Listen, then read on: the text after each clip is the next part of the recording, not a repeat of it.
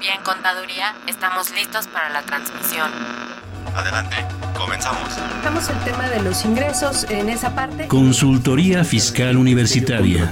Por el solo hecho de trabajar 20 días, 30 sin la federación. Entonces me tengo que remitir al código, al 28 de código. Un programa de Radio UNAM y de la Secretaría de Divulgación y Fomento Editorial de la Facultad de Contaduría y Administración. El albacea pues es, va a ser esa persona que venga a representar al DECUM. Muy buenas tardes, ¿cómo están ustedes? Los saluda Susana Mireles, profesora de la Facultad de Contaduría y Administración de la UNAM. En esta ocasión, eh, pues nuestro programa va a estar dedicado al tema Mis Cuentas, al programa de contabilidad Mis Cuentas, pues de uso generalizado que tanta gente tiene que utilizar o que, que, tanta gente opta por usar y pues precisamente vamos a revisar todas las disposiciones fiscales alrededor de este programa. Para tal efecto, me acompaña a la mesa el especialista fiscal Abraham Levi Alcántara. Bienvenido, Abraham. Maestro, un honor. Muchísimas gracias por la invitación. Él es licenciado en Contaduría, egresado de nuestra facultad y especialista fiscal también por la misma, catedrático de la misma nivel licenciatura en el área fiscal y socio del despacho Grimaldo Asesores, además de consultor independiente. Pues bueno, eh, vamos a hablar de este tema y le recordamos que este es un programa en vivo. Eh, nuestros teléfonos en cabina son 55 36 89 89, repito, 55 36 89 89 tenemos también un número 01800, eh, 01800 50 52 688, repito 50 52 688. También le recordamos que pueden mantenerse en contacto con nosotros a través eh, de redes sociales, básicamente a través de Facebook. La dirección es fiscal, eh, la palabra fiscal y eh, luego dejar un espacio y las tres primeras letras de la palabra consultorio, es decir, fiscal con espacio con. Y eh, pues si usted busca asesoría fiscal, tiene algún problema de carácter fiscal y no tiene a quién recurrir, pues puede recurrir, este recordamos a nuestra facultad. Este tenemos el servicio de asesoría fiscal gratuita y para ello pues eh, tenemos todo el apoyo en materia fiscal que usted pueda requerir. Por eso le invitamos a escuchar la siguiente cápsula.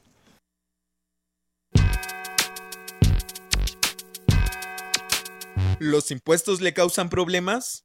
¿Dolor de cabeza? Ay, ¿qué le puedo decir? ¿Problemas de estrés? Uh -huh. ¿Malestar estomacal? Ay. ¿No puede dormir? ¿Cuenta ovejas hasta el infinito?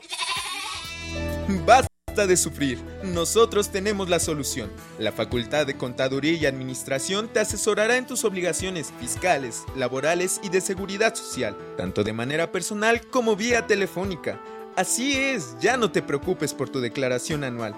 El Departamento de Asesoría Fiscal Gratuita, que se encuentra en la División de Estudios de Posgrado, te ayudarán en lo que necesites. ¡Oh, qué bien! ¿Y qué tengo que hacer? Solo tienes que llamar al 5550 7998. Y no solo te atienden de manera personal o telefónica, también contamos con correo electrónico. Sí, escuchaste bien. Correo electrónico. Escribe a consultoriofiscal.fca.unam.mx. Con toda la ayuda que tendrás por parte de asesoría fiscal gratuita, tus malestares se irán al...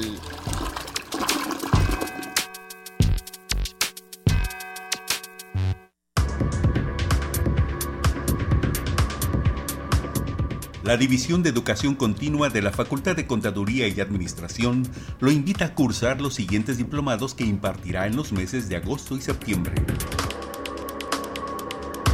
Agosto. Contribuciones fiscales. Diplomado en Finanzas Corporativas. Septiembre. Desarrollo de habilidades directivas. Emprendimiento social. Finanzas. Administración estratégica de recursos humanos Diplomado de Ventas basado en el servicio al cliente. También ofrece diplomados internacionales abiertos y virtuales, así como diversos cursos de actualización. Mayores informes contacto arroba dec.fca.unam.mx, teléfono 5533 1617 al 19 o en su página dec.fca.unam.mx.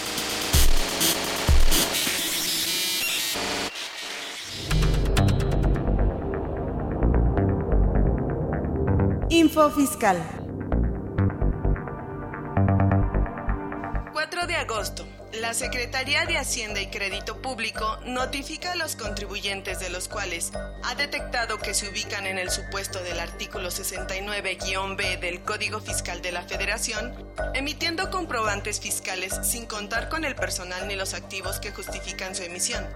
Dichos contribuyentes cuentan con 15 días hábiles para desvirtuar tales hechos. El Servicio de Administración Tributaria y la Procuraduría de la Defensa del Contribuyente emiten comunicado conjunto en el que confirman que en el mes de septiembre inician las primeras revisiones electrónicas, destacando que los contribuyentes a los que se les determinen adeudos podrán regularizarse a través de acuerdo conclusivo ante Prodecon. 5 de agosto. La Procuraduría de la Defensa del Contribuyente publica el Acuerdo General 4 Diagonal 2016, a través del cual se establece la denominación, sede y circunscripción territorial de nueve delegaciones regionales de la PRODECON. El Banco de México da a conocer para efectos fiscales la cotización de las monedas de diversos países contra el dólar de los Estados Unidos de América, observada en los mercados internacionales. El Servicio de Administración Tributaria y la Oficina de Aduanas y Protección Fronteriza de Estados Unidos de América iniciaron prueba piloto de inspección conjunta en la aduana fronteriza de Nogales. Info Fiscal. Pues ya estamos de regreso y ahora sí vamos a iniciar con nuestro tema. Eh, parte de la reforma fiscal integral o una de las estrategias, eh, digamos, más fuertes en, eh, relativas a la reforma fiscal integral que inició pues en 2014 fue precisamente el tema de la contabilidad, la estandarización de la contabilidad y la obligación generalizada de llevar contabilidad, ¿no? Entonces, por un lado, pues había mucha gente que estaba liberada de llevar contabilidad y esto se acaba con la reforma de 2014 y se materializa al 100% a partir de 2016, ¿no? Y, y además de ello, también el la, estandarización contable, porque eh, por un lado, este, pues nos, eh, nos ponen en la mesa el programa Mis Cuentas, que es un programa pues de contabilidad, de facturación, etcétera, y por otro lado, para quienes no puedan o no tengan eh, no puedan, no deban utilizar mis cuentas o no tengan la opción de utilizar mis cuentas, pues entonces tienen que utilizar la contabilidad este, en pleno, con todo lo que ello implica, pero estandarizada, ligada toda a un catálogo emitido por el SAT, un catálogo de, cuentas, por llamarlo un catálogo de códigos agrupadores del SAT, que pues es, es, como una especie de catálogo de cuentas, de cómo debemos, en qué cuentas debemos hacer los registros y, y que además, eh, pues de alguna forma eh, nos indican casi de manera intuitiva, pues cuáles son eh, las formas en que ellos quieren que se registren, ¿no? En algunos casos. Y pues particularmente, hablando del tema del programa Mis Cuentas, la pregunta sería, este, primero, si existe alguna persona, bueno, en programa mis cuentas y más bien en general de la contabilidad. Primero, ¿existe alguna persona hoy por hoy liberada de llevar contabilidad? Eh, no, todos los contribuyentes. Para efectos fiscales, ¿no? Así es. Sí, todos los contribuyentes, bueno, a nuestros amigos se les invitaría que llevaran un registro, pero eh, para efectos fiscales todos los contribuyentes tienen que llevar de alguna manera, ya sea con el código agrupador, la contabilidad electrónica o cumplir con mis cuentas, pero es forzoso que lo hagan. Eh, aunque en el pasado ya no, no, lo hacían, o bueno, tenían la obligación, pero de alguna manera se les solventaba, por ejemplo, en el régimen de pequeños contribuyentes que era bastante sencillo, bastante elemental, pero eh, vamos a decir, no tenían costumbre, no tenían la obligación, no tenían eh, de, alguna manera incluso eh, cierta fiscalización. Bueno, pues ellos sí tenían cierta liberación, pero al día de hoy todos tienen que hacer Hablando de personas físicas, ¿no? Claro que en personas físicas también habría que acotarlo, porque por ejemplo los asalariados no tienen que llevar contabilidad. Este, digamos que los que estarían obligados serían los de honorarios, los de arrendamiento, cuando este cuando la operación esté grabada para IVA, es decir, siempre y cuando este arrienden eh, eh, locales comerciales, por ejemplo, o casas amuebladas, y eh, los de actividades empresariales, tanto los chiquitos como los grandotes, ¿no? Los de los del régimen de incorporación fiscal como los del llamado régimen general. En el caso de personas morales, pues desde luego que también existe esta obligación generalizada, sin embargo, sí existe la excepción de los sindicatos o de aquellas instituciones que están sujetas a la ley de contabilidad gubernamental, ¿no? Fuera de ellos, todas las demás personas morales, incluyendo las personas morales que se consideran con fines no lucrativos, también tienen la obligación de llevar contabilidad. Contabilidad eh, con todas las de la ley en términos del Código Fiscal de la Federación. Que el concepto de contabilidad es muy amplio, ¿no? Es este, muy, muy amplio en materia fiscal, ¿no? Entonces, bueno, ahora, refiriéndonos al programa, eh, digamos, prácticamente casi todos tenemos la obligación de llevar contabilidad, con las excepciones que ya mencionamos. Eh, ¿Qué alternativas tenemos? ¿Quiénes pueden tener alguna alternativa diferente este eh, como será la, herramienta mis cuentas y quienes de plano se van a la contabilidad este pues generalizada y completa no bueno en, principio la autoridad en el 2014 había planteado que todos los contribuyentes personas físicas y morales tenían que establecerlo de esta manera pero bueno pues iba a ser eh, imposible para la autoridad y aparte para los contribuyentes iba a ser muy complicado. Entonces se estableció eh, en principio para prácticamente para el régimen de incorporación fiscal de las personas físicas que utilizaran esta aplicación tecnológica. Y poco poco lo ha venido ampliando para, bueno, darles la facilidad por un lado y por el otro lado, bueno, pues también la mantener la fiscalización de, de esos contribuyentes. Y podemos hablar que, eh, bueno, ahorita se habían mencionado algunos, en principio los de, reitero, los de régimen de incorporación fiscal de las personas físicas, los que están por honorarios, eh, con sus eh, bemoles, con también los de arrendamiento y, y, algunos otros contribuyentes por ahí ya estarían incluyendo, incluidos a la aplicación de mis cuentas como tal.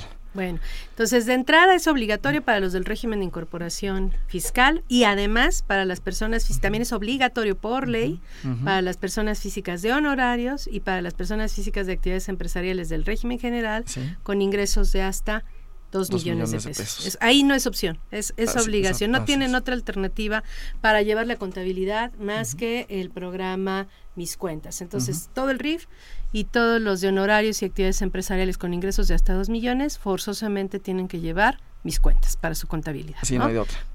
Ahora, este, dijimos que en personas físicas sean, digamos, tres grupos los que llevaban contabilidad, que serían los arrendadores, los de honorarios y los de actividades empresariales. En el caso de los arrendadores, este, ¿cuándo estarían obligados a llevar contabilidad y cuándo no? Bueno, en el caso de los que eh, mencionaba maestra hace un momento, los que tienen eh, operaciones grabadas para efectos del impuesto al valor agregado y este los que y siempre y cuando este bueno y, eh, si tienen si rentan casa habitación este bueno más bien aquí habría que hacer una separación. La ley del ISR les los libera de llevar contabilidad si aplican lo que conocemos como deducción ciega.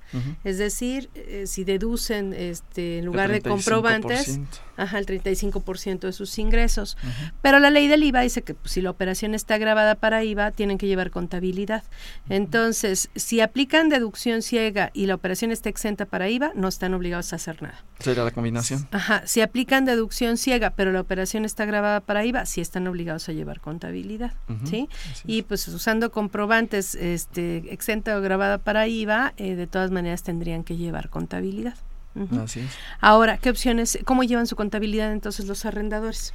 Eh, bueno, eh, los que aplican por mis cuentas tendrían que llevar eh, eh, ingresar a la aplicación y estar eh, generando los, los comprobantes desde la misma.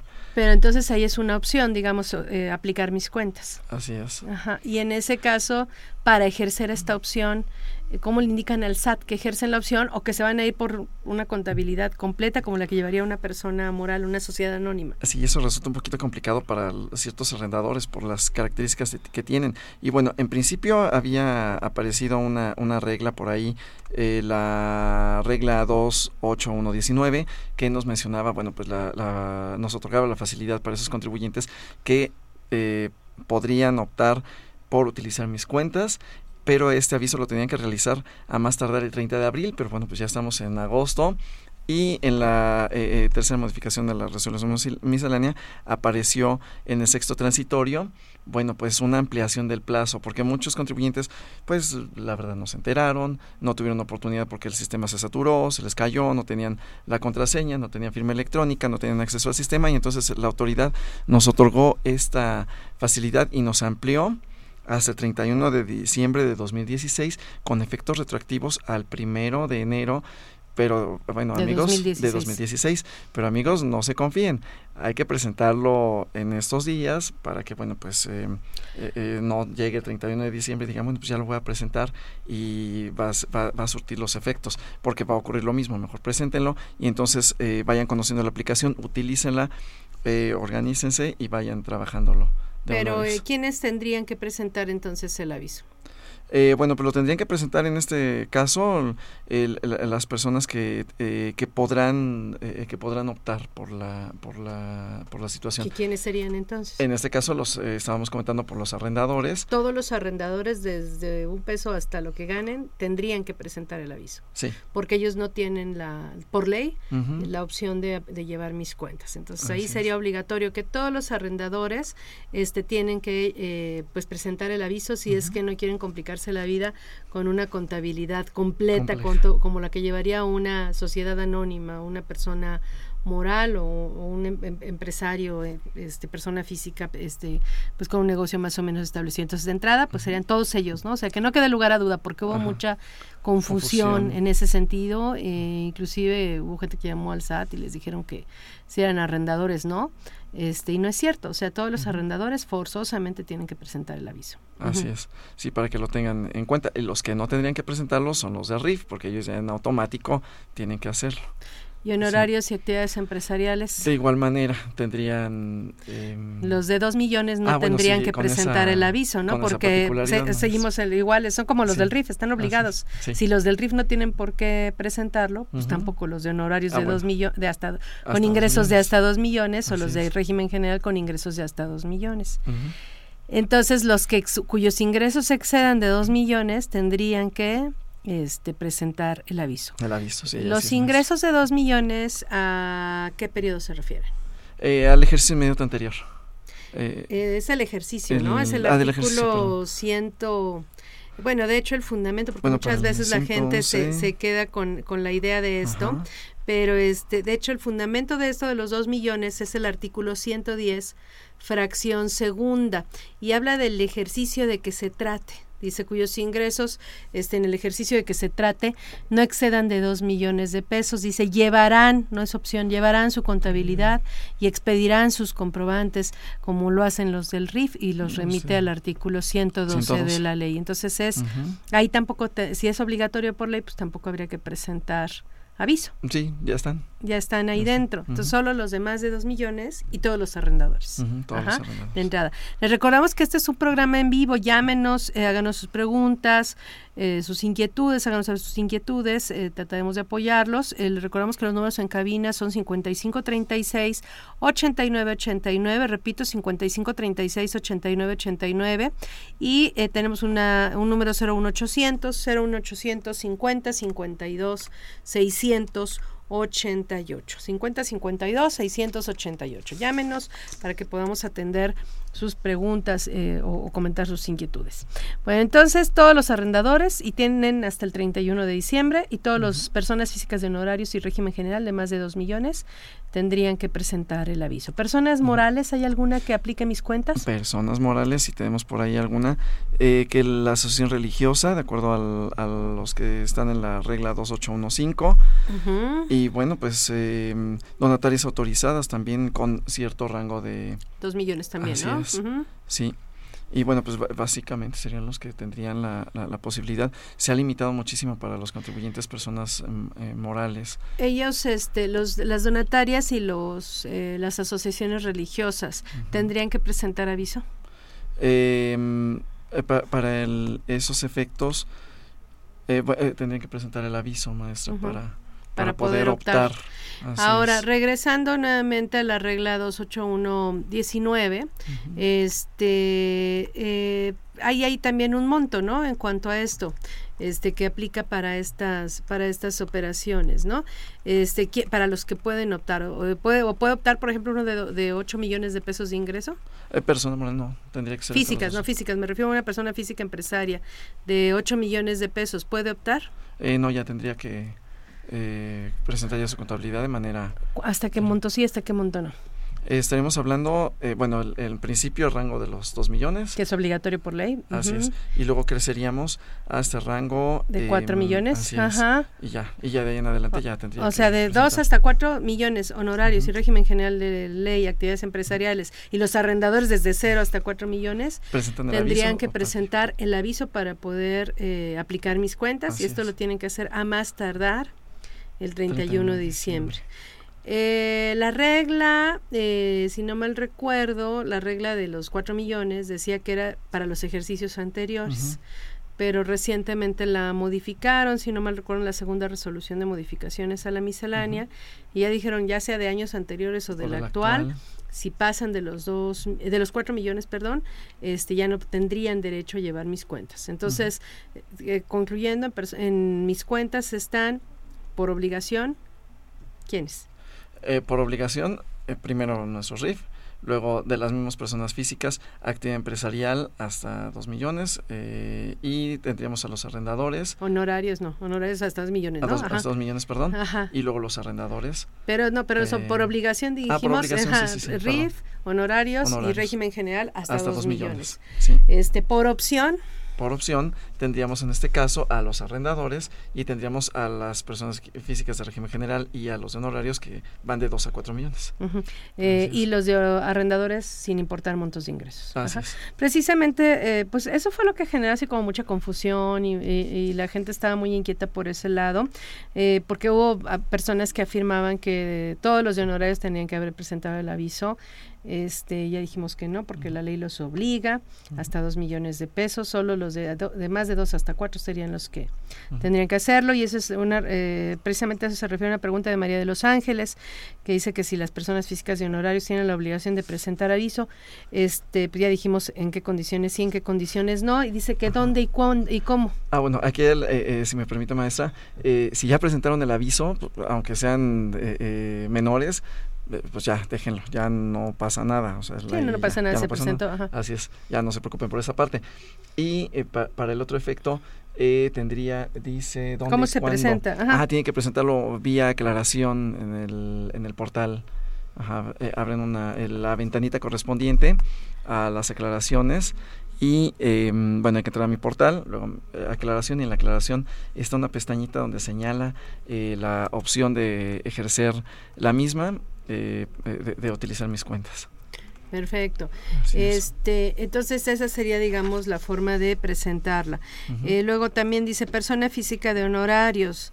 En vez de, mi, en vez de mis cuentas, ¿se puede utilizar un paquete de contabilidad completo? Pregunta, es Alex Chávez, dice sus ingresos son menores de 2 millones de pesos. La ley es muy clara en ese sentido, ¿no? Dice las personas con ingresos de 2 millones del en el ejercicio de que se trate, hasta 2 millones en el ejercicio de que se trate, llevarán, es una orden, es imperativo, el, eh, y expedirán comprobantes, pues como lo hacen los del RIF, que ahorita hablamos de los comprobantes, ¿no? Pero entonces pues no, hay alternativa en ese caso, ¿no?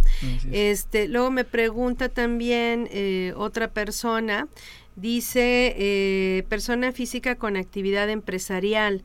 En el ejercicio anterior tuvo ingresos por 10 millones. ¿Puede presentar el oficio para usar eh, mis cuentas? No, ya excedió el, el, monto, entonces ya no. bueno, habría que ver cuánto está generando para este eh, ejercicio, pero ya por el monto del ejercicio. Pero la regla la modificaron, ¿no? Eh, porque déjame decirte que este en un curso eh, que di sobre este tema, me hicieron la pregunta por la forma en que estaba redactada la, la, regla, y este y se refería a lo de los cuatro millones se refería al ejercicio a los ejercicios anteriores.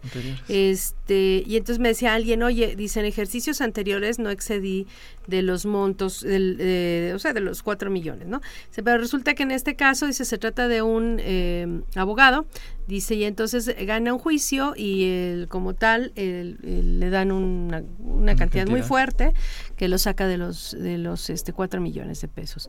Entonces puedo llevar mis cuentas. Este inicialmente la respuesta era sí, pero después se modificó y se señaló que también era para el ejercicio actual, ¿no? Entonces ya ya no tendría, ya no podría hacerlo. Tendría que utilizar forzosamente una contabilidad completa, ¿no?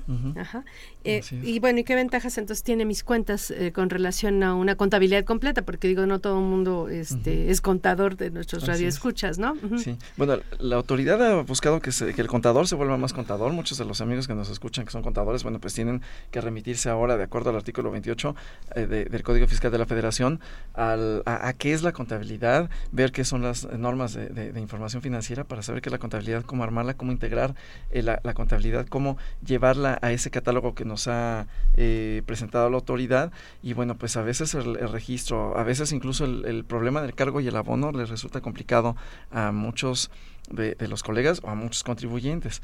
E, ese es por un lado. Y luego, por otro lado, para efecto de mis cuentas, bueno, pues sí resulta eh, sumamente atractivo, sí resulta un poquito más simplificado, un poquito más, más rápido, un poquito más, más llevadero el poder llevar un, un ¿Cuál sería la diferencia en general? Así las, digamos, si quisiéramos eh, resumir las diferencias entre llevar mis cuentas y no llevar mis cuentas, ¿qué, ¿cuáles serían? Entonces, el catálogo de cuentas. Así es. O sea, bueno, primero hay que comprar un programa de cómputo, ¿no? Para poder llevar mi, la contabilidad por medios electrónicos. Ah, para empezar. Ajá, después este, hay que abrir un catálogo de cuentas y ese catálogo de cuentas tiene que estar correlacionado con un catálogo de códigos agrupadores del SAT. Así es, de acuerdo a las necesidades de la empresa. Entonces, a veces eso ya tiene una cierta complicación.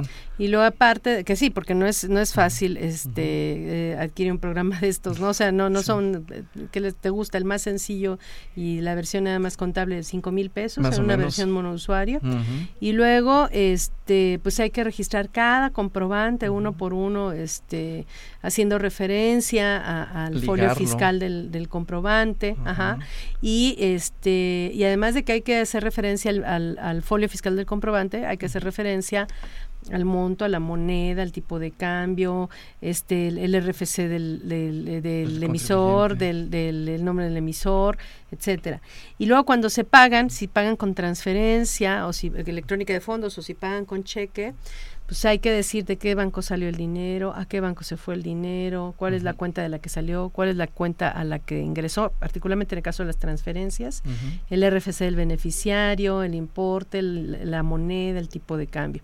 Y si es este cheque, eh, pues también el datos son, los datos son similares. Entonces, el registro se vuelve muy, muy, engorroso, muy complicado. Y aparte hay que presentar, ya que se hace todo eso, hay que presentar información al SAT, ¿no? Sí, hay que enviarla eh, eh, bueno, eh, primero hay que empezar desde mi código agrupador para efecto de las cuentas que voy a manejar, mi balance de comprobación y la contabilidad per se la tengo que estar enviando cada mes, además de estar enviando mis declaraciones, estar emitiendo mis FDIs en, en el portal correspondiente o en la liga de mi paquetería, em, mis declaraciones informativas de las que todavía subsisten y bueno, pues toda esa información tendría que estarla manejando y se vuelve un mundo y una carga administrativa bastante amplia para este contribuyente que tiene ese tipo de, ingresos o que tiene una persona moral.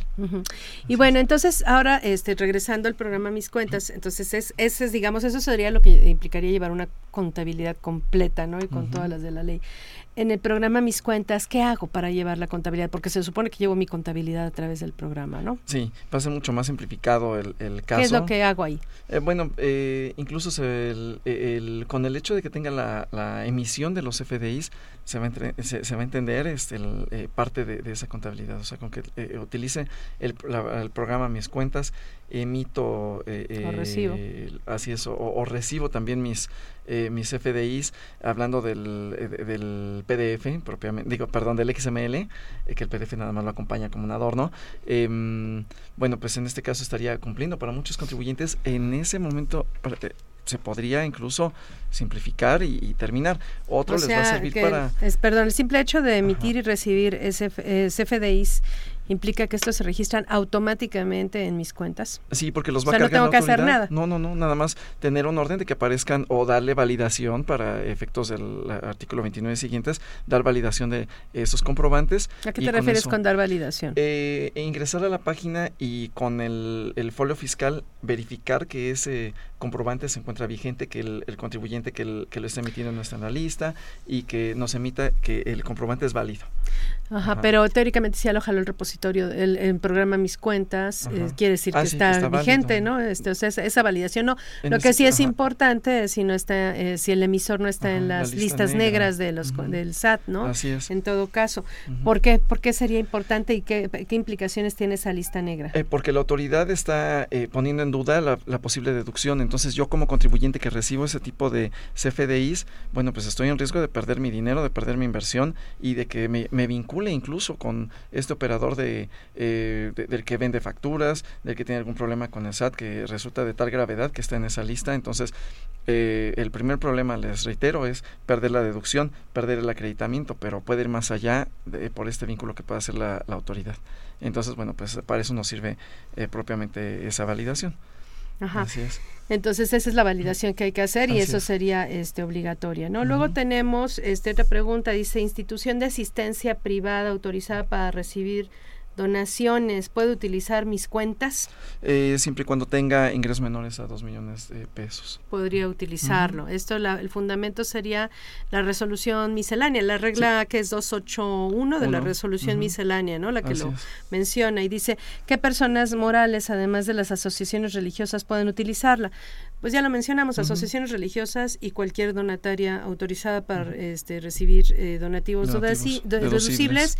siempre y cuando eh, sus ingresos no excedan de Dos 2 millones, millones de de pesos.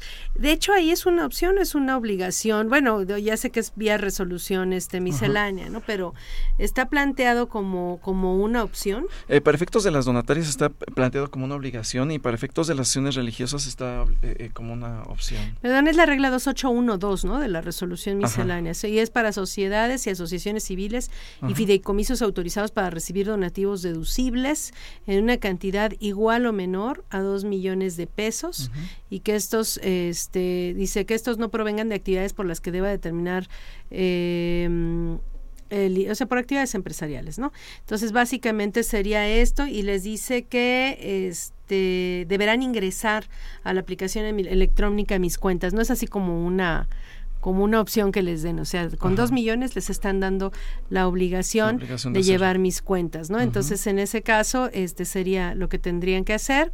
Y, eh, y las asociaciones religiosas, que esas sí las menciona en la regla 2811, si no mal recuerdo, es la que serían, digamos, los que estarían en este, en este caso, ¿no? Entonces, este, pero bueno, vamos ahorita a comentar ya más eh, sobre el programa, pero en este momento vamos a hacer una pausa. Continúa con nosotros después de la misma.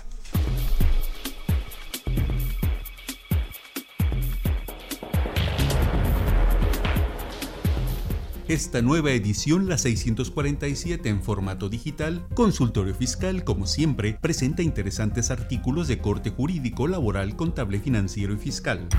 En este ejemplar, Manuel Baltasar Mancilla presenta la nueva forma de fiscalizar, revisiones electrónicas. Eduardo Miguel Rusconi Trujillo interpreta los acuerdos fiscales bilaterales a la luz de la Convención de Viena sobre el Derecho de los Tratados. Miriam Juliana Reyes Godínez estudia la justicia tributaria en la aplicación de los tratados internacionales respecto a ingresos obtenidos por regalías. Estos y otros temas de gran interés se presentan en el número 647 de Consultorio Fiscal. Suscripciones a los teléfonos 56 16 13 55 y 56 22 83 10 o también a través de la tienda electrónica publishing.fca.unam.mx o en la página electrónica de esta revista consultoriofiscal.unam.mx.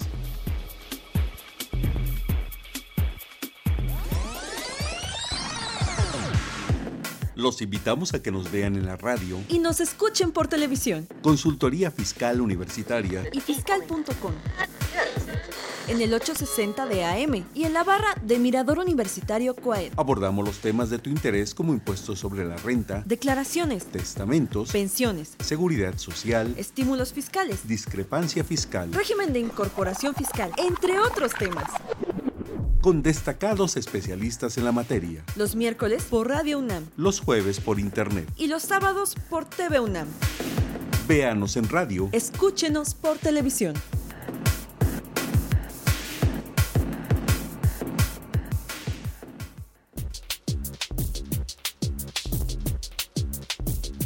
Asiste a la 45 Expo Libros y Revistas en la Facultad de Contaduría y Administración de la UNAM del 15 al 20 de agosto. Diversas casas editoriales presentan un mundo de libros y revistas en disciplinas contable, administrativa y de informática. Además encontrarás materiales didácticos y de cómputo. Ven con nosotros, de lunes a viernes de 9 a 20 horas y sábado de 9 a 13 horas, en la entrada principal de la facultad. Mayor información www.fca.unam.mx. Los libros más cerca de ti.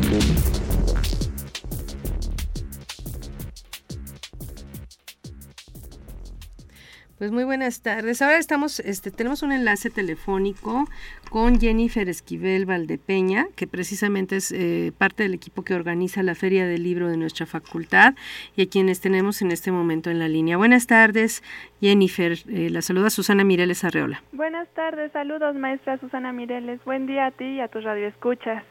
Pues, oh, eh, a ver, quisiéramos que nos hablaras de esta feria. En que ya, bueno, ya escuchamos el promocional, va a ser del 15 al 20 de, de agosto, pero es una feria que ya tiene muchos años, ¿no? En nuestra facultad. Así es, les comento, la Facultad de Contaduría y Administración de la UNAM, dirigida por el doctor Juan Alberto Adamciade, realiza la cuadragésima quinta edición de la Expo Libros y Revistas. Es, es cierto lo que comentas, ya tenemos eh, 45 ferias. Se dice fácil, pero ya me, imagino lo que implica. Y yo creo que no no me alcanza la imaginación, la imaginación para, este, pues, eh, considerar realmente todo lo que implica la, la organización de esta expoferia. ¿Y a cuántas, como cuánta gente participa en esto? O sea, hablando de los de los editores y demás. Mira, tendremos a 55 editoriales con precios de promoción y cabe señalar que los libros que estarán en esta feria no solo son de contaduría y administración, sino también de cultura general. especiales eh, se requiere ser estudiante eh, de, nuestra facultad o de la universidad o profesor para poder tener para poder acceder a estos precios especiales no no invitamos a todo el público eh, de hecho todas las editoriales van a tener descuentos y nosotros la editorial de la facultad que es FCA Publishing tendremos el 50% de descuento eh, al presentar su credencial que sea en comunidad UNAM y sobre todo en la suscripción de la revista electrónica de consultorio fiscal será el 50% de descuento. Requiere la, la credencial, pero fuera de eso no, no es necesario. Sí, no, no, no es necesario. Está libre a todo público. ¿Dónde es exactamente? Es en la entrada principal de nuestra facultad, pero para una persona que no está familiarizada, este, pues con toda la, logística de la, de la UNAM, del campus, este, ¿por dónde está esto? ¿Qué es lo que tendrían que hacer para llegar? Sí, vamos a estar en la explanada de la Facultad de Contaduría y Administración. La facultad se encuentra entre Trabajo Social e Ingeniería y la, la parada más cercana de Metrobús es la de Insurgentes después de, de bueno, Insurgentes Ciudad Universitaria. Está una parada después del Metrobús Doctor Galvez. Cuando se bajen en la parada de Ciudad Universitaria, está justamente enfrente la Facultad de Contaduría y Administración. Esa sería la mayor ubicación. Es entre el Estadio Olímpico y el Perisur, digamos, este, como ya la, penúltima estación antes de llegar a Perisur. Es correcto. O la, sí, la penúltima, ¿verdad? La penúltima. Y este y ya y ya de ahí pues simplemente llegan caminando a la facultad y van a encontrar ya directamente la, la feria. La feria en la explanada, es correcto. Ajá. Si quisieran obtener mayor información, ¿cuál sería, eh, dónde se tendrían que comunicar? ¿Cuáles serían los medios de comunicación con los que podrían estar en contacto con ustedes? Eh, mira, tenemos el calendario de eventos porque vamos a tener varios eventos como presentaciones de libros y realizaciones de tertulias donde se celebrarán poesías, habrá charlas y talleres y estos los pueden encontrar en la página que es publishing.fca.unam.mx. También en nuestras redes sociales eh, se pueden contactar con nosotros, tanto en Facebook como en Twitter. Nos pueden encontrar como FCA-Publishing. Perfecto, y ahí podrán ver todos los eventos que van a, van a estar incluidos en esta feria, que no es únicamente la venta de libros. Así es, es correcto. Muchas gracias Jennifer por toda la información respecto a la Feria Expo Libros de nuestra facultad, la cuadragésima quinta Expoferia, este, Feria Expo Libros y Revistas. Muchísimas gracias Susana, un gusto saludarte. Pues bien, ya lo escucharon, este, la, la Expoferia que organiza nuestra facultad ya con tantos años y tanta tradición y con grandes descuentos de todos los libros este, pues, de distintos temas, ¿no? Pues bueno, entonces estábamos en el tema, regresando a nuestro tema de mis cuentas, Abraham, estábamos en el tema de los comprobantes.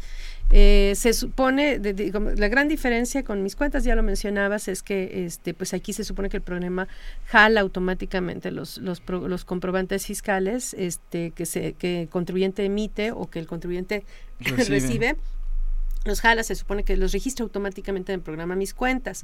Sin embargo, digo, en el RIF se ve bien eh, claro esto, ¿no? A lo mejor hasta en el caso de los arrendadores, creo yo, ¿no? En algunos ya empieza a aparecer. Pero en los de honorarios y, actividades empresariales como que no queda muy claro eso, ¿no? Eso es lo que dicen las reglas que hace el programa. Ajá. Es lo que dice. Y se ve que sí en algunos casos. Ajá. Este, pero ¿qué pasa cuando esto no lo hace el programa? ¿Qué tiene que hacer el contribuyente? Bueno, el contribuyente tendría que en este caso eh, evitar eh, estar subiendo los, los, comprobantes porque en algún momento se llega a juntar esta parte de la base de datos y entonces se van a duplicar. Entonces, si el programa del SAT funciona como dice que va a funcionar para todos, el programa de mis cuentas, entonces eh, en el momento que el programa este, registre automáticamente los CFDIs que están en el repositorio eh, que el contribuyente tiene en el SAT, este, eh, y el contribuyente además captura algo, se va a duplicar la información. Entonces, si yo estoy en mis cuentas, prácticamente no tengo que hacer nada, ¿o qué es lo que hago? Eh, bueno, cuando tengo ese tipo de operaciones, por ejemplo, un arrendador que tiene una deducción ciega y que no tiene prácticamente nada que, que, hacer más que el emitir sus comprobantes, emitir sus comprobantes, ese sería todo. Y luego utilizar la aplicación para presentar la declaración correspondiente. Pero también puede hacerlo a través de, este, ¿cómo se llama? A través del portal de, pago referenciado. o sea, en realidad, el usar mis cuentas es, un, es, digamos, obligatorio para el registro. Y el registro, pues, se hace, se supone que automático. Entonces, prácticamente, pues, no tendría que hacer nada. Ya las declaraciones quienes puedan hacerlo a través de ahí porque el programa esté habilitado para tal efecto, como es el caso de los arrendadores, pues lo harían en ese caso. Pero quienes no lo pueden hacer o quienes no les gusta la aplicación se pueden ir directamente al pago referenciado, a la forma tradicional de hacer declaraciones, ¿no? Así es. Eh, nos llega una pregunta, nos dice Diego Olvera, dice, renta una casa, o, eh, dice, renta una casa o un negocio, cobra IVA y en ISR replica deducción ciega. Eh, primera pregunta, eh, y esa es la pregunta, este, se nos adelantó Diego. ¿Presenta DIOT? Si acredita IVA, aunque no acredita IVA, la presenta la DIOT en cero. Si recibió más de 4 millones en 2015, pero en 2016 no llegará, no llegará a esa cifra, ¿puede utilizar mis cuentas? Bueno, aquí son varias preguntas. Este, bueno, primero, este, ya dijimos entonces prácticamente, estando en mis cuentas, los comprobantes nos olvidamos, se supone que se van a registrar automáticamente. De ida y vuelta, nada más hay que cuidar, uno, la validación y dos, que correspondan también al, al, al registro, a la actividad que se realiza porque bueno hay contribuyentes que todavía hay contribuyentes que todavía al día de hoy eh, pues piden factura de todo o factura de eh, cuestiones diferentes a la actividad no cuestiones que no serían eh, deducibles. Entonces ahí también nos podríamos enfrentar a la discrepancia fiscal ahora en la perspectiva de las revisiones electrónicas que haga la autoridad porque va a utilizarlo para estos efectos entre otros. Ajá que hay que tener ahí cuidado. Digo si necesitamos pedir comprobante por ejemplo si compramos una estufa un refrigerador que son cosas para el uso personal que no tienen nada que ver me estoy refiriendo al caso en que no tenga que ver con la actividad del contribuyente. Sí, sí pedirlos. Pero sí pedirlos, pero a lo mejor en lugar de utilizar nuestro RFC, en ese caso pedir que lo hagan con el RFC genérico, el de las operaciones de público en general, pero a nuestro nombre. Entonces que venga nuestro nombre y que venga el RFC genérico para que no se registre ese comprobante en el repositorio del SAT. Como una posible deducción y para otros efectos legales que pudieran ser eh, para una, por ejemplo, de una garantía. Pero, este, ¿cómo se llama? Pero si, si el, este, o si lo tengo, si ya lo emitieron con mi RFC, tendría que marcarlo como no deducible. Así es. En ese caso. En ese caso, sí. y nada más tendría que tener cuidado en esa, en esa, en ese orden de ideas. Ahora, ¿Qué pasa con la DIOT para todos los que están en el RIF? Y me estoy refiriendo a los que están por obligación y los que están por opción. Primero hablaríamos de los de, los pequeños, de los del régimen de incorporación fiscal y luego nos iríamos a honorarios, actividades empresariales, arrendadores. ¿Qué pasaría en ese caso? Bueno, la autoridad ha venido simplificando y también eh, eh, por eso al, principio mencionábamos de algunos de los contribuyentes que algunas de las eh, declaraciones informativas ya han venido siendo pues relevadas o han sido precisamente por la aparición de los FDIs, por la aparición de los Se ha venido reduciendo la, la obligación. Entonces, eh, para ciertos contribuyentes eh, ya quedaría incluso... Pues, Pero ¿quiénes entonces? ¿Quiénes sí, estarían obligados? Los del RIF, por ejemplo, ¿qué pasa con los del RIF? Los del RIF, eh, como no rebasan los dos millones, como tienen el uso de mis cuentas, entonces ya no tendrían que estar presentando una... Pero porque además la ley del IVA los exime, ¿no? O sea, ahí sí la ley del IVA les dice que sí cumple con las obligaciones en ISR, que con eso ya este, se olvidan de la declaración informativa de operaciones con terceros. Así es pero los de honorarios y los de actividades empresariales que estén eh, obligados a utilizar mis cuentas, este, ¿qué pasaría con la DIOT para ellos? Eh, los de dos millones de pesos me refiero. Ajá. Ajá. En este caso, estos contribuyentes eh, tendrían que estarla eh, sí presentando, sí, forzosamente, porque no han sido eximidos todavía. La perspectiva es que ojalá que pronto sí, pero pues debería ser, no sé, todos estamos en la misma, en el mismo régimen, en el mismo programa de contabilidad. porque a los del RIF sí les quitan la DIOT y por qué a los de honorarios y actividades empresariales no?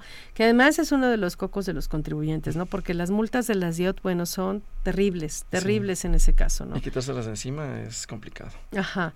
Entonces, este, pues vamos, eh, yo creo que se agradecería que, pues ya que estamos todos en el mismo régimen, eh, desde el mismo sistema de contabilidad, pues que nos, nos aplicaran los mismos beneficios también en IVA del régimen de incorporación fiscal, particularmente en, esas obligaciones formales, no estamos refiriéndonos al pago, ¿no? Y como bien mencionas, pues ya se encuentra incluida la información en el, eh, en el repositorio. sí, claro que el problema del el problema del, del repositorio y demás, pues es que no, este son CFDIs emitidos y recibidos, no necesariamente, que no necesariamente tienen que ver con el flujo de efectivo. Así es. Entonces, este, en materia de IVA, pues estaríamos hablando del flujo de efectivo, ¿no? Pero sí, o sea, prácticamente este ya tendríamos todo, este, entonces o realmente o deberían establecer nada más eh, alguna herramienta dentro del propio mis cuentas para decir, pues este no está pagado, este este y por eso todavía no es acreditable. Si quisieran en todo caso esa información, ¿no? O sea, como un, dato adicional en ese caso, ¿no? Pero nada más. Nada más. Ahora que está, ahora que estás hablando de este de, de, los FDIs emitidos eh, y recibidos, yo para decir que llevo mis cuentas, estoy obligada a facturar a través de mis cuentas. Eh, eh, no, para este caso no. no o sea, una persona del RIF forzosamente tiene que facturar a través de mis cuentas. Eh, no, aunque la aplicación, cuando nuestro contribuyente tiene solamente contraseña, bueno, lo que es contraseña, antes clave CIEC F o CIEC, entonces este contribuyente pues no va a poder utilizar el, otro porque le pide forzosamente. Entonces, mis cuentas te permiten facturar con contraseña sin problema, ¿no? Y hasta con fiel, ¿no? También. Así es, sí se cuenta Pero con ella. si es del RIF y no quisiera facturar a través de mis cuentas, porque luego tus clientes te piden las facturas de cierta forma, ¿no? que se vean más completas, más, con más datos, ¿no? Y entonces este puedes utilizar la aplicación, del SAT o la aplicación o la aplicación del SAT o la aplicación o cualquier los servicios de cualquier proveedor. De cualquier pack. Y eso no significa que te salgas de mis cuentas. Así es. Entonces en ese caso puedes seguir facturando por cualquier vía no en este bajo este supuesto bueno, entonces en este en este caso regresando entonces al uso del programa, este, tú qué eh, eh, qué facilidades le, bueno, qué, qué peros le pones al programa, qué es lo que le está complicando a los contribuyentes el uso del programa. ¿Qué le está... Porque si aparentemente no tengo que hacer nada, ¿no? Pero este, qué es lo que qué complicaciones está enfrentando el contribuyente con este programa. Bueno, primero en, los eh, contribuyentes que, que, emiten y que reciben algunas facturas dicen bueno, pues y ahora qué hago si es la primera la confusión de no saber qué hacer, ¿no? Y pues no hay que hacer nada. Exacto bueno, ¿y entonces cómo cumplí? Porque no hay ni una cosa de recibo, no hay nada, presentan su declaración y dicen, bueno, ¿y cuándo ya cumplí? A lo mejor presenté mi Dios si les corresponde y ya es todo. Entonces lo único que tendría que hacer es estar seguro de que estoy en mis cuentas, ya sea por opción o por obligación. si hay aviso hay que presentarlo. Así es. En comprobantes, eh, pues no hay que hacer nada más que cancelar cuando se tengan que cancelar algún eh, comprobante emitido, ¿no? Que sería el, el único problema y este y, bueno y que tenga que presentar la DIOT pues tendría que, hacerlo, no en este caso. Pero bueno vamos a hacer una pausa en este momento. Vamos a la cápsula en efectivo con el maestro Silvestre Méndez. En efectivo. Con el maestro José Silvestre Méndez. ¿Por qué México no despunta en el comercio exterior? ¿Por qué crecen más las importaciones que las exportaciones? ¿Cuál es el beneficio para nuestro país de la existencia de tantos tratados y acuerdos comerciales con diversas naciones del mundo? Desde el sexenio de Miguel de la Madrid, en que México entró en 1986 al Acuerdo General sobre Aranceles Aduaneros y Comercio, GATT por sus siglas en inglés, Hoy, Organización Mundial del Comercio, OMC, Telecan en 1994, se nos ha prometido que el país sería una potencia exportadora y que la balanza comercial pasaría de ser deficitaria, más salida de divisas que entrada, a ser superavitaria, cosa que hasta la fecha no ha ocurrido. Las importaciones crecen más que las exportaciones, lo cual provoca que el déficit siga aumentando año con año. Conviene recordar que este déficit comercial implica salida de divisas del país al extranjero.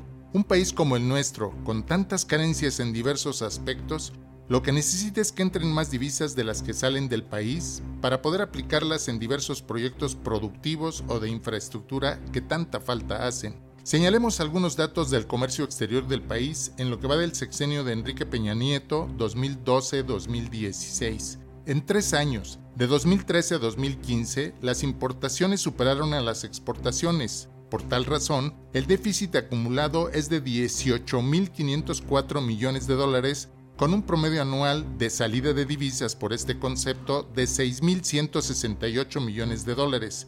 Conviene aclarar que el año crítico fue 2015, en que el déficit fue de 14.460.4 millones de dólares.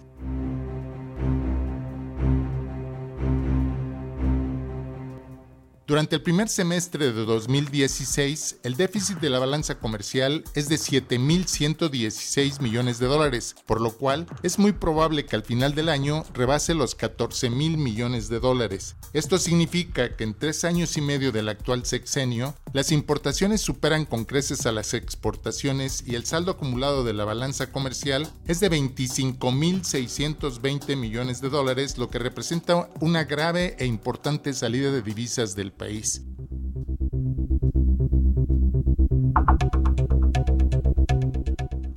A partir de este sexenio las exportaciones petroleras vienen disminuyendo de manera drástica, al mismo tiempo que aumentan en forma importante las importaciones de productos petrolíficos, por ejemplo las gasolinas, de tal forma que por primera vez en muchos años, en 2015, la balanza petrolera fue deficitaria para el país con un monto de 9.855.2 millones de dólares.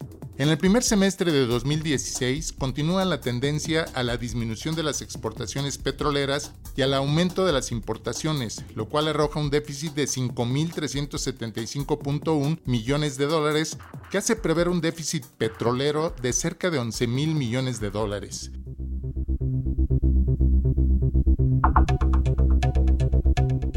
El déficit de la balanza petrolera se explica por la disminución de las exportaciones de petróleo crudo y por el incremento de la compra de gasolina proveniente principalmente de Estados Unidos. Estos son los beneficios de la reforma energética implementada en este sexenio, además del incremento del precio de las gasolinas y de la luz.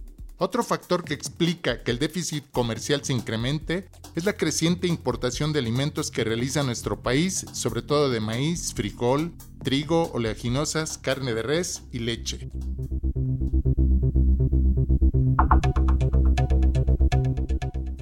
A más de 22 años de la firma del Telecán, se puede afirmar que los tratados y acuerdos comerciales no han beneficiado a nuestro país, sobre todo en el principal aspecto que es tener un superávit comercial que difícilmente se conseguirá en los próximos años. Muchas gracias.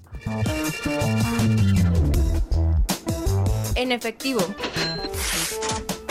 con el maestro José Silvestre Méndez.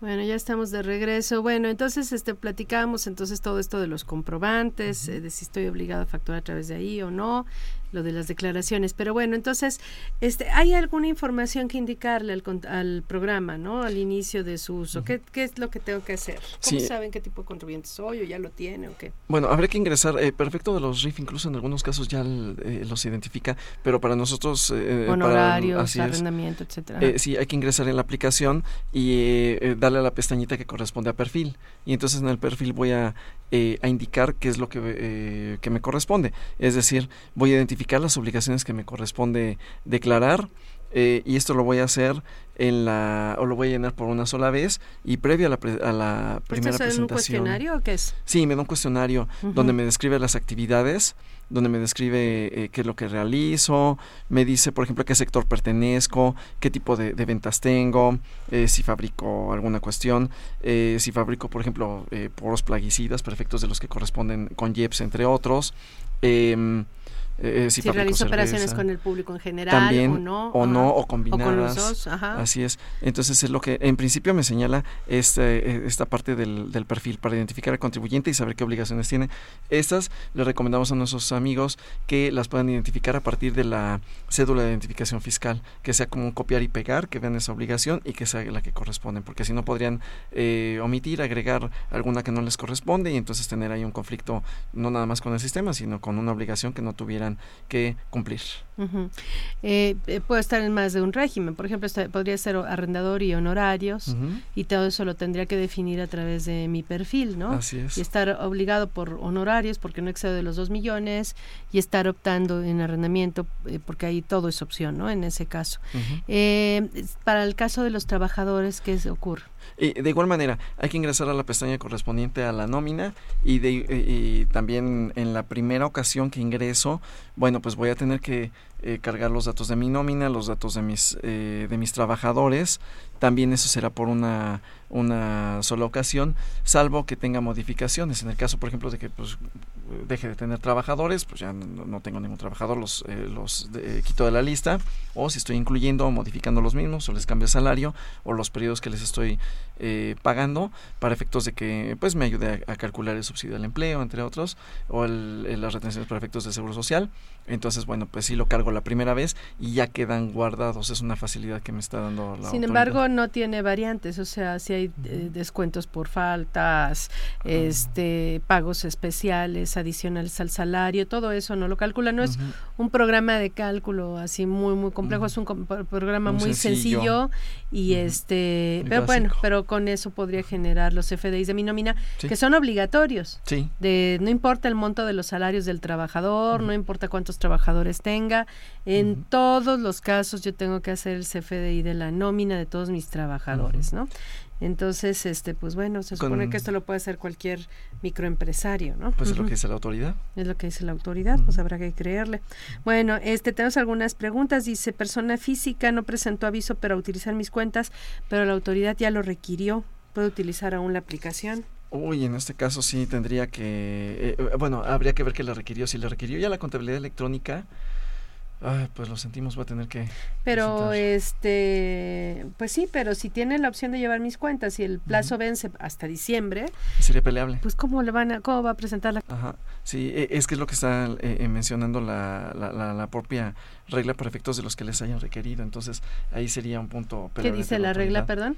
Eh, que tendría que, salvo que fuera requerido, entonces sí tendría la. ya tendría la, la, del sexo transitorio. Ajá. ¿Qué dice? Tendría la obligación, si ya fue requerido, entonces ya no podría optar por mis cuentas, pero sería un punto peleable porque se le está otorgando un derecho al, contribuyente. Además, se amplió este plazo y habría que ver qué periodo le están requiriendo la contabilidad. Entonces. A ver, pero entonces no entiendo. Dice, podrán ejercer la, la, la opción de utilizar mis cuentas a más tardar el 31, de, presentando el aviso a más tardar el 31 de diciembre, con efectos a partir del primero de enero, siempre y cuando la autoridad no haya requerido la presentación de su contabilidad electrónica que se debió haber enviado mediante el portal del SAT.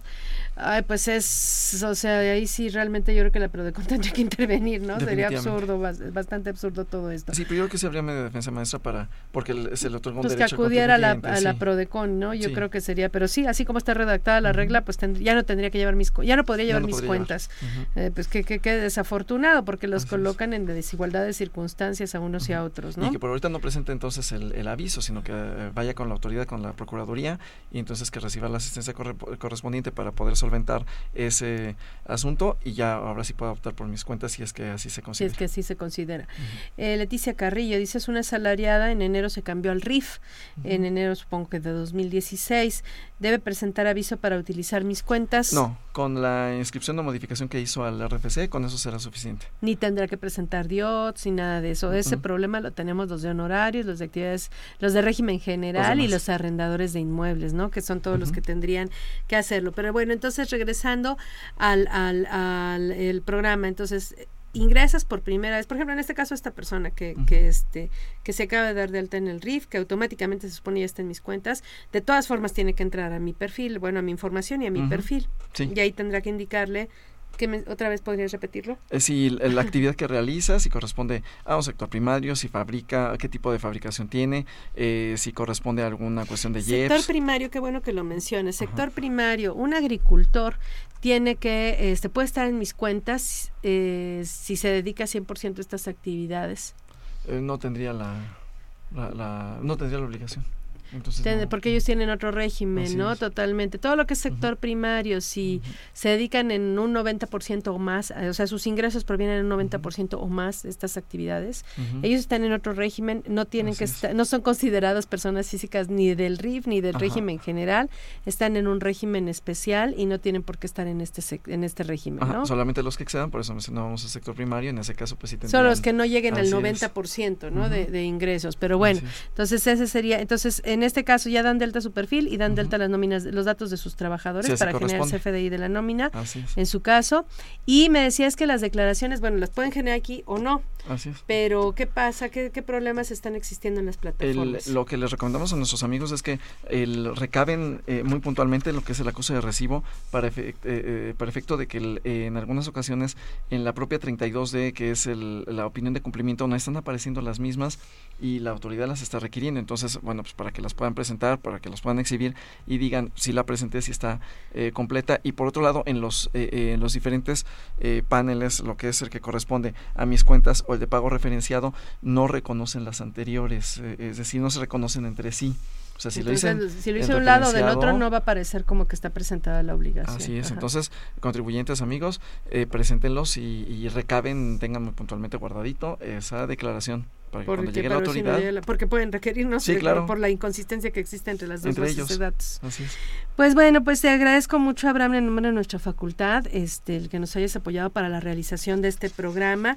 Eh, les recordamos a nuestros, a nuestros radioescuchas eh, que la próxima semana vamos a continuar precisamente con este tema de mis cuentas y yo creo que ahí tocaríamos la parte ya del impuesto especial sobre producción y servicios.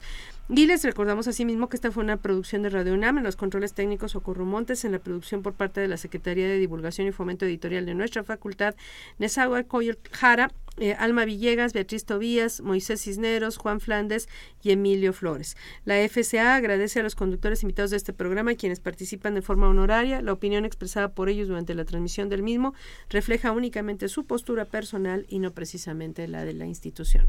Nos escuchamos la próxima semana.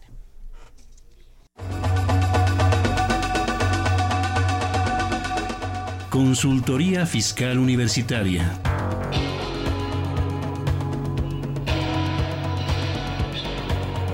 Un programa de Radio UNAM y de la Secretaría de Divulgación y Fomento Editorial de la Facultad de Contaduría y Administración.